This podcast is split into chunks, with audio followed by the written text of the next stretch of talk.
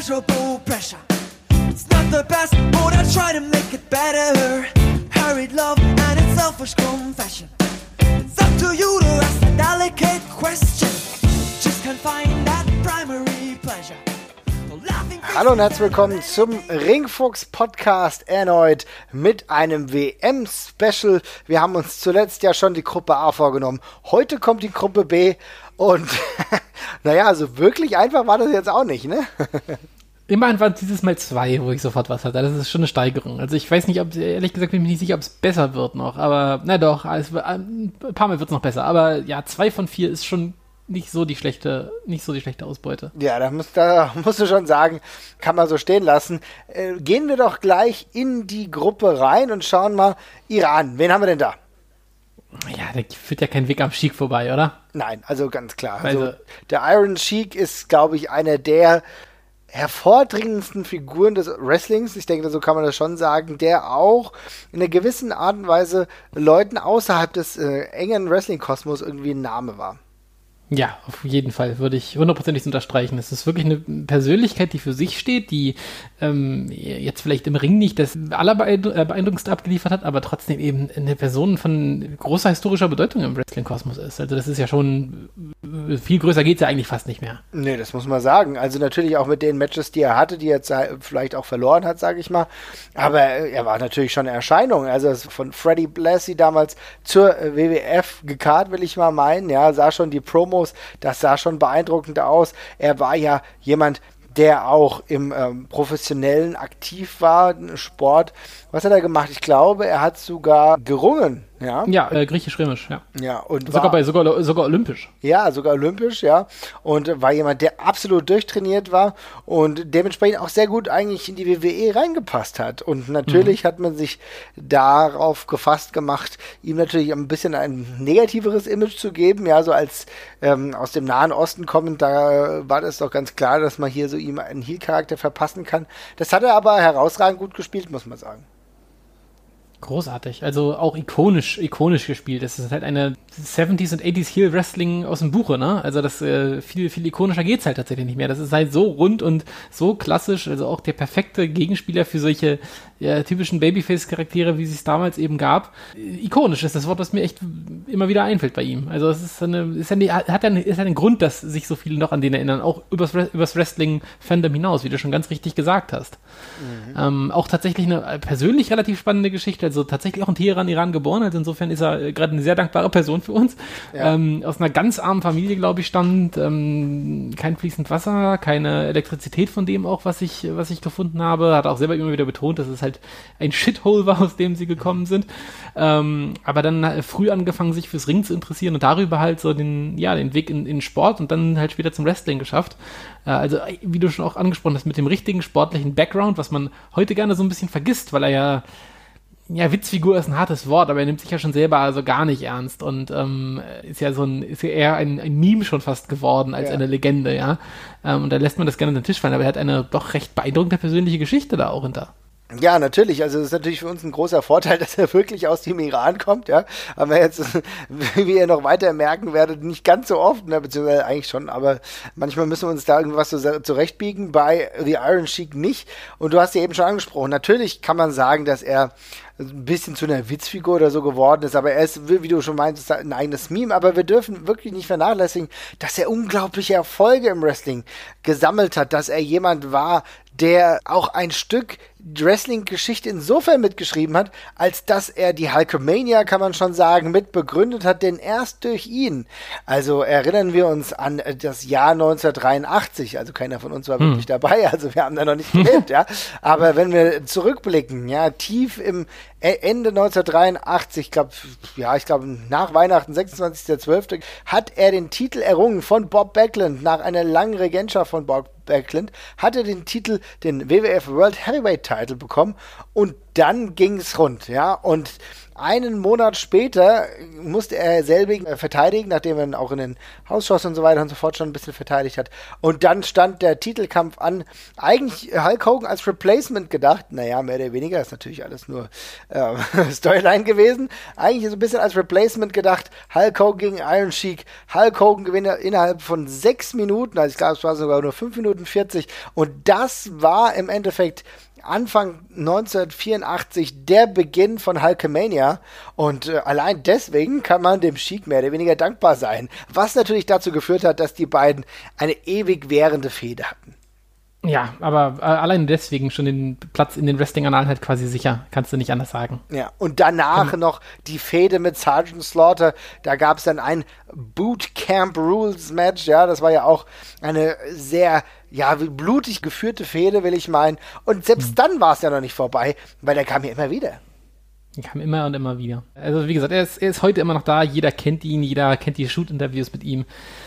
Hat den Platz sicher, ähm, müssen wir nicht drüber streiten. Auf jeden Fall, ohne jeden Zweifel, die prägendste Figur, die einem mit dem beim, beim Land Iran beim Wrestling in, in den Sinn kommt. Und ähm, ja, eine der größten überhaupt, vermutlich. Auf jeden Fall. Und wenn wir dann noch gucken, an 91, 92, die erbitterte Fehde erneut mit Hulk Hogan, aber damals war er ja nicht selber im Zentrum des Interesses, will ich mal meinen. Da war nämlich der heel geturnte Sergeant Slaughter. Er war Teil des Managers Kartells, will ich mal meinen, zusammen mit General mhm, Adnan, genau. ja, wo beide dafür gesorgt haben, mit üblen Tricks Hulk Hogan hier in die Quere zu kommen, ja, also auch da hat er wieder seine Prozente, sage ich mal, im Spiel gehabt. Das war etwas, was ich als Wrestling-Fan nie vergessen werde. Und heute kann ich mir immer noch seine Tweets angucken, denn er ist, glaube ich, einer derjenigen, die zuerst gecheckt haben, wie Twitter funktioniert mit Beleidigungen. Das hat, die, hat ihm dann später, das hat dann später Donald Trump ihm nachgemacht, will ich meinen. Ja, hat da einer als einer von den ersten begriffen, hast du recht. Vielleicht ist der Sheik, äh, der Iron Sheik schuld in der ganzen Scheiße jetzt gerade, ich weiß es nicht genau. Hat, spielt, er, hat seine, er hat seine Finger mit dem Spiel gehabt. Auf jeden Fall muss man aber sagen, dass er zumindest aus heutiger Sicht auf der richtigen Seite der Geschichte steht. Ja. Denn von dem, was ich so höre, kann er mit Donald Trump nicht so gut, ja? Immerhin. Ja, also der Iron Sheik für uns im Iran im Spiel, ja. Aber ja. wen haben wir denn noch so? Ja, dann machen wir, machen wir doch schwierig weiter. Machen wir doch mit, machen wir doch mit, ich, ich komme doch nicht zum ganz Schwierigen. Ich würde erstmal zu Spanien übergehen. Ja? ja. Tatsächlich große Fußballernation.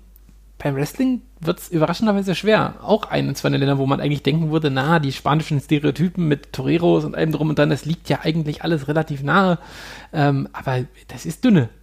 Ja, und selbst wenn wir uns an den Matador erinnern, äh, Matador Tito Santana, ja, dann ja. kam selbst Santana ja nicht aus Spanien, ja, sondern auch damals schon aus Mexiko, ja. Das ja. hat auch damals einfach, wie gesagt, ähm, und da wird es dann echt dünn. Natürlich könnten wir den Easy Way Out nehmen und könnten sagen, ja, Kane, The Monster Kane, der, äh, glaube ich, als Kind mal spanischen Boden gesehen hat, hätten wir ihn da verorten können, aber ich weiß jetzt ehrlich gesagt nicht, wie lange er als Kind dort gewohnt hat. Ich glaube, das ist nicht so wirklich lang gewesen. Nee, ich glaube, er war ein Sohn vom Soldaten, also von einer Soldatenfamilie und die waren halt da irgendwie stationiert gerade und äh, das war es dann halt, ja. Also das ist ungefähr sozusagen, als Bruce Willis Deutscher ist, weil er da in, genau. wo ist das, Reda Wiedenbrück oder was das ist, geboren worden ist.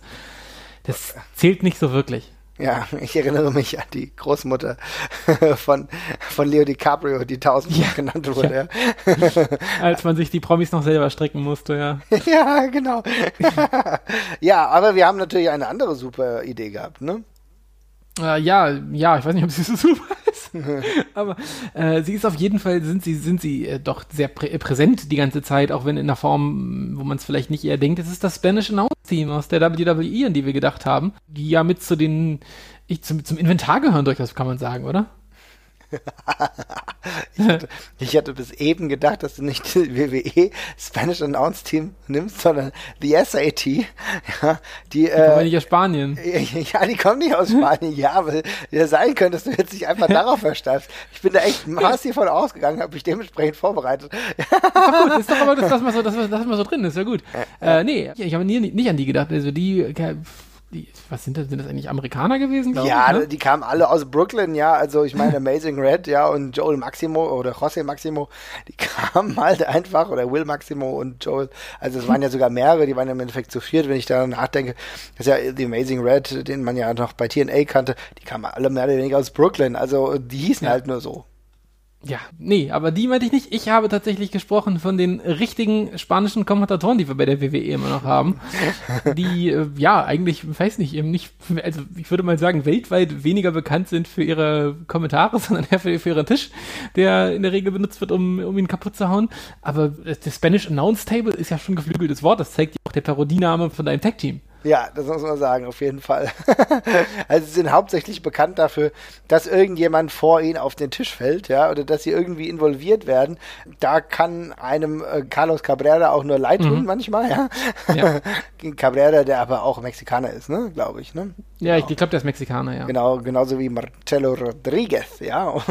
aber, ja, aber Hugo, Savi Hugo Savinovic, der legendäre, war ja auch kein Spanier, der kam ja auch aus äh, Ecuador. Ja, aber das ist ja ganz aber klar. Aber es ist, es ist Spanisch, es reicht ja. Spanischsprachig, darum geht es ja im Grunde nur, ja. Man hat ja. ja. diese Abkürzung dann im Grunde gewählt, im Endeffekt war es ja nur dazu da, ähm, um die mexikanische oder die, die spanischsprachige Bevölkerung der USA, aber auch außerhalb der USA natürlich irgendwie abzubilden und gleichzeitig aber auch dran zu halten. Ne? Wrestling ist natürlich ein verbindendes Element und dann ist es natürlich auch wichtig, dass du es in einer anderen Sprache anbietest. Das hat die WWE relativ früh verstanden und mhm. ähm, finde ich auch immer noch eine smarte Idee. Ich meine, Mega smart. Haben sie natürlich dann immer weitergetrieben, wenn wir dann heute äh, elendig lange WWE Pay-Per-Views sehen. Mittlerweile soll es ja noch länger werden, ja.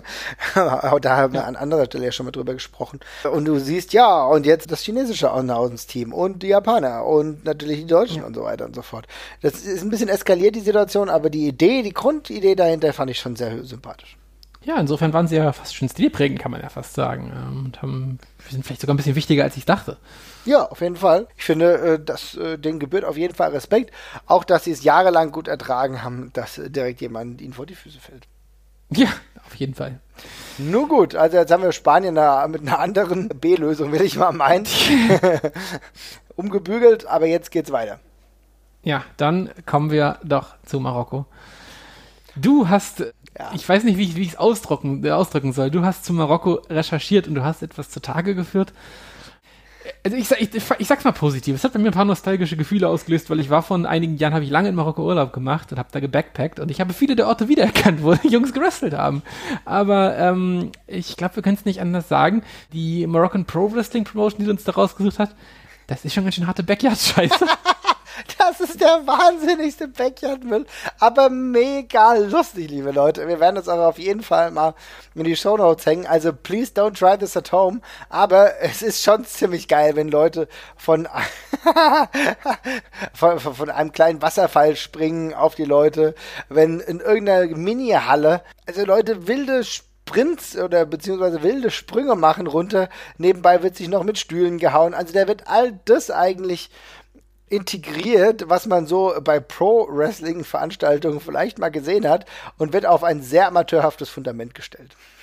Ja, das ist schon äh, wirklich bitteres Zeug. Also der Sprung vom Wasserfall hinter von diesem Brunnen da, das ist wirklich, er gehört zu den spannendsten Sachen in dem Video. Es, ähm, das Witzige ist, wenn man das erstmal auf die Seite kommt, dann sieht es erstmal tatsächlich auch ein bisschen nach einer Soap Opera aus, so wie die Leute da teilweise rumstehen. Ich dachte erstmal so, was hat mir da jetzt verlinkt gerade? Aber ja, nee, es ist vielleicht stellvertretend dafür, dass es diese Backyard-Kultur mit dem, ja, wir nennen es mal positiv Do-it-yourself-Wrestling, ja? Ja, Do-it-yourself-Wrestling. Äh, es wird ein bisschen, es wirkt fast nicht immer nur wie Wrestling, sondern du hast eigentlich eigentlich eher so das Gefühl, da ist auch noch Parcours dabei, so, weißt du? Ja, es geht eigentlich ja. eher diese Parcours-Richtung, ja. Ja. Ah, es ist, also irgendwie hat das ja, ich, ich weiß, wir sagen ja, wir haben, also es gab die Phase, wo, wo wir das, wo das irgendwie alle immer akzeptiert haben, dass es das gibt. Dann gab es die Phase, wo wir alle militant dagegen gewesen sind. Ja. Und heutzutage guckst du drauf und ich komme nicht umhin, das ein bisschen rührselig zu finden. Immer, gerade wenn das in so einem Land wie Marokko ist, wo es vermutlich nicht so wahnsinnig die Auswahl gibt im Wrestling. Und diese Typen dann halt einfach, ja, wir machen das jetzt halt einfach so. Was will ich daran hassen? Ne? Ich meine, es ist halt natürlich, sieht das schlimm aus, aber Ach Mensch, also. Es ist doch irgendwie auch ganz geil, weil wenn man es anguckt, dann sieht dann einer aus, der wie Jeff Hardy verkleidet ist und die kommen dann rein. Und es sind ja auch Fans da. Es ist ja nicht so, als würden dann, würde da niemand hingehen. Da hast du dann ja. schon seine 30, 40 Leute, die dann auf armseligen Matten rumtouren, ja. Das sind, also da ist, da ist wirklich, da gibt es wirklich keinen Ring oder so. Und im Endeffekt wird es ja auch nur mit Stühlen zum großen Teil gehauen. Also, also Zellen können sie aber interessanterweise ganz gut, ja. Das hat mich auch gewundert. Da waren ein paar ganz gute Spots bei, zum Beispiel, wo sie irgendwie zu fünft auf den einen aufschlagen und der macht dann diesen Hulk ab, wo er da dann die anderen von ihm wegfedern. Der Typ wiegt 260 Kilo, aber ist nicht so schlimm. Es halt, klappt, klappt alles ganz gut. Ja, ähm, es, ist, es hat so was Humoristisches, auch so ein bisschen Befremdliches. Was ich auch mega geil finde, ist eigentlich dieser Wettkampf eigentlich mitten in der Wüste. Ich weiß nicht, ob du das gesehen hast. Ja. ja. Also total wild. Das ist auch, also wenn du dir das anguckst, sieht alles so ein bisschen zusammengemischt aus. Aus übelsten Backyard mit, mit humoristischen Aspekten, gleichzeitig so ein bisschen auch, ja, Soap-Opera-Charakter, weil lustigerweise so der Schnitt ist ziemlich gut, auch ziemlich gut sind eigentlich die Promos so drumherum, ja, und selbst der, selbst der Superman-Punch, den der ein oder andere schlägt, der sieht richtig gut aus. Also ich muss schon sagen, es hat so eine eigene Magie. Ob ich das jetzt alles legitim gut finden würde, naja, aber an, auf der anderen Seite zeigt das, und gleich höre ich auf mit meinem One-Person-Rant, ähm, dass äh, Wrestling halt überall auch äh, Gehör findet. Exakt, der Wrestling ist, ist international und äh, egal, ich meine, ich weiß jetzt nicht, wie die Empfangssituation in Marokko teilweise ist vom, äh, vom Wrestling her, aber es wird jetzt nicht so sein, dass die WWE da überall allgegenwärtig ist und trotzdem findet das da jetzt einen Weg. Das ist es halt, ne? Und es ist ja es ist wahrscheinlich nicht so, dass die überall allgegenwärtig ist, aber äh, du weißt, was da so ein bisschen zu tun ist. Und die haben ja trotzdem auch dieses Gespür dafür. Also ich meine, wenn ich dann auf deren Webseite gucke, da sind alte Tiger Mask Videos verlinkt. Ich glaube, Wrestling in Marokko hat auch schon eine gewisse Geschichte, ohne das jetzt näher beleuchtet zu haben. Aber es gibt auch normale Ringe, ja, die da aufgebaut mhm. sind. Ich weiß ja, wir wissen ja von dem einen oder anderen, der auch aus den USA oder aus Europa dort schon mal gecatcht und getourt hat. Ja, also hm. äh, zu den Afrika-Touren gehört auch manchmal Marokko. Insofern, das ist schon eine feine Angelegenheit. Ich behalte die Jungs auf jeden Fall im Blick. Und wenn es nicht gut ist und die sich nicht verletzen, dann ist es auf jeden Fall lustig. Auf jeden Fall. Und immer noch kurz das Addendum, was du gerade schon angesprochen hast. Marokko hat ja auch eine relativ, ja, ich weiß nicht, ob man es Kampfsporttradition nennen möchte, aber wenn man jetzt irgendwie mal so beim Kickboxen oder sowas guckt, da finden sich dann doch immer doch relativ viele Marokkaner oder mit auch marokkanischer Abstammung oder sowas. Also es ist ja nicht so Wrestling fern.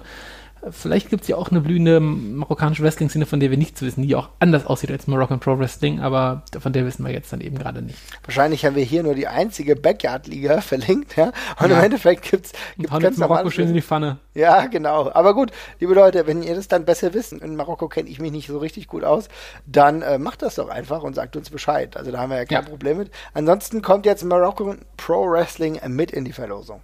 Ja, auf jeden Fall. Aber jetzt wird es wieder ein bisschen leichter, oder? Jetzt wird es ein bisschen leichter. Bei der letzten Nummer bei Portugal, da war es Gott sei Dank wirklich nicht wahnsinnig schwer, um äh, sich da was auszusuchen. Wir haben da gerade Gott sei Dank jemanden, sogar in Deutschland, der da sehr was für den guten Namen dieser Nation im Wrestling-Bereich tut. Und das ist Killer Kelly, die momentan ja vor allem bei der WXW auftritt. Mhm. Kann man nicht anders sagen. Vermutlich der am schnellsten aufsteigendste Stern am Frauenwrestling-Himmel der ja, derzeit. Auf jeden Fall. Also Killer Kelly anscheinend die Anlagen äh, sind schon früh gelegt worden, sind auch da, sieht aus nach Wrestlerin, hat einen ganz guten Würfel. Ich meine, ist äh, mit 26 noch am Anfang eigentlich ihres Schaffens, hat aber natürlich auch schon vor längerem begonnen. Also ihr erstes Match war, glaube ich, sogar schon 2010. Ich will mal sagen, ich bin froh, dass ich mir das nicht angeguckt habe. Mhm. Ich glaube, da war das, sah das alles noch ein bisschen anders aus. Aber äh, das Exposure, was sie natürlich jetzt bekommt, ist natürlich einmalig. Und dann auch gleichzeitig ja die Lehre, die sie mit beigebracht bekommt. Sie hat ja eine recht enge Verbandlung mit Tony Storm, der aktuellen WXW Champion ist. Und auch hier, ich glaube, sie greift ja auch viel unter die Arme. Es gibt viele Matches. Das hilft Killer Kelly natürlich sehr. Auf jeden Fall. Was du gerade angesprochen hast mit dem frühen Start, also ich fand selbst, als wir sie kennengelernt haben, wann war das, 2016? Mhm. Oder ähm, selbst da fand ich, das ist ein so ein krasser Unterschied gewesen zu den paar Monaten, wo ich sie später wieder gesehen habe. Also das, als sie angefangen hatte, die Bewegung im Ring, oder als ich sie das erste Mal gesehen habe, die Bewegung im Ring war noch sehr, sehr unnatürlich, sehr, ja, stacksig, sage ich mal. Mhm. Ja, also eben so, wenn man, manche Leute können sich einfach im gut, gut im Ring bewegen, manche können es nicht. Und ich habe sie schon in die Kategorie gepackt von Leuten, die es vermutlich eher nicht so gut können. Und dann ein paar Monate später sah die Sache schon extrem anders aus. Und jetzt bewegt sie sich im Ring echt schon richtig, richtig, richtig gut, bringt eine geile Intensität mit und hat sich einen coolen Charakter entwickelt. Und was ich bei ihr so krass finde, diese ganzen, naja, ich weiß nicht, ich verbuche das jetzt mal unter Wrestling Soft Skills, ja. Also weniger die, die Technik und was man im Ring so macht, sondern die Mimik und sowas. Und da ist sie schon so verdammt weit auf einmal. Das ist so heftig. Also was sie da für einen Sprung gemacht hat, ist aber witzig fast schon. Ja, ich glaube, das ist der, mit einer der wichtigsten Punkte, die du hier ansprichst, dass halt nicht nur das rein wrestlerische enorm zugenommen hat, sondern halt auch der Aspekt, dass sie ein Charakter ist. Ne? Also du ja. nimmst ihr das komplett ab. Sie hat diese zwei Seiten. Auf der einen sieht sie ja grundsätzlich erstmal relativ sympathisch aus, aber dann kann sie halt auch dieses Killer-Element vollkommen mitbringen. Mit dem Mundschutz, ja, mit den geflochtenen Haaren und du denkst, okay, jetzt geht's hier gleich rund und jetzt krieg ich gleich eins aufs Maul, wenn ich nicht, wenn ich weiter so frech bin. Ja. Äh, cool zu sehen und ich glaube, wenn sie daran weiterarbeitet, der geht dann halt noch wirklich viel mehr. Du merkst ja jetzt schon, jetzt gab es die Einladung auch zu einem WWE-Match sogar, ja, mhm. im Rahmen des WWE UK Tournaments wird sie antreten. Das ist ja schon eine Hausnummer. Bei Progress ist sie demnächst auch. Also ich denke, da läuft der DAX. Ja, auf jeden Fall. Auch äh, mal kurz abseits Rings mit ihr reden dürfen, ein Foto mit ihr gemacht, sie war eine unglaublich sympathische und nette Person, wirklich super, super lieb. Ähm, scheint also auch äh, ja, sehr umgänglich zu sein. Und wenn die so hart arbeitet, wie ich mir das vorstelle, dann ist da wirklich Sky the Limit und so. Ähm, bin da sehr gespannt auf die weitere Entwicklung. Das ist bisher wirklich richtig, richtig toll zu sehen. Das ging krass schnell, wirklich. Also ich weiß nicht, ob ich, ob meine Meinung mal von einem, von einem Wrestler so schnell gedreht worden ist, tatsächlich in so kurzer Zeit. Also es war zwar nur der erste Eindruck, aber ähm, das ging halt so rasend schnell von, na, mal gucken, ob das noch was wird, so, oh ja, okay, das wird was. Äh, wirklich so von 0 auf 100. Und ähm, das ist schon sehr cool. Die klar hat die WXW da auch einen großen Anteil dran, die ja. sie wirklich sehr konsequent aufgebaut haben, ihr die Möglichkeiten gegeben haben und ähm, auch die Leute geholt haben, um mit ihr zusammenzuarbeiten. Aber wenn man jemandem die Werkzeuge in die Hand gibt, dann muss es immer noch nutzen und das macht sie eben mit Bravour. Das ist halt genau der Punkt. Also wenn, ich überlege, das Match gegen Lufisto, was wir vor nicht allzu langer Zeit in Hamburg gesehen haben, das war sehr rund.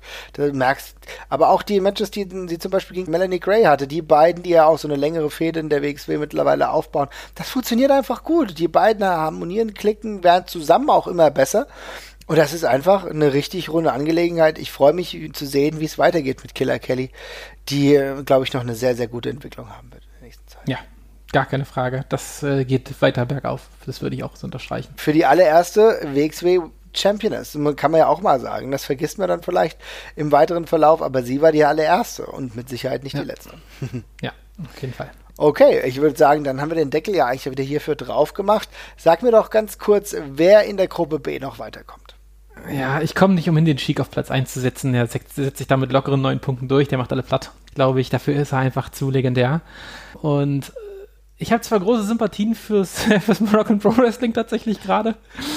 Aber ich setze nur auf den dritten Platz, auf den zweiten muss ich Killer Kelly setzen und das Spanish Announce Team, auch wenn es achtbar ist, ist für mich der vierte. Also Portugal und Iran wären für mich weiter. Da gehe ich absolut mit. Wenn ihr eine andere Meinung habt, dann zögert nicht uns zu schreiben. Sagt, wie ihr es anders seht. Sagt vielleicht, wen ihr aus Marokko persönlich kennt, der Pro-Wrestler geworden ist. Dann ist das gar kein Problem. Wir sind auf Twitter, wir sind auf Facebook. Und äh, wir freuen uns auf eure Kommentare. Und ansonsten hören wir uns bei Gruppe C wieder. Ciao, ciao. Ciao.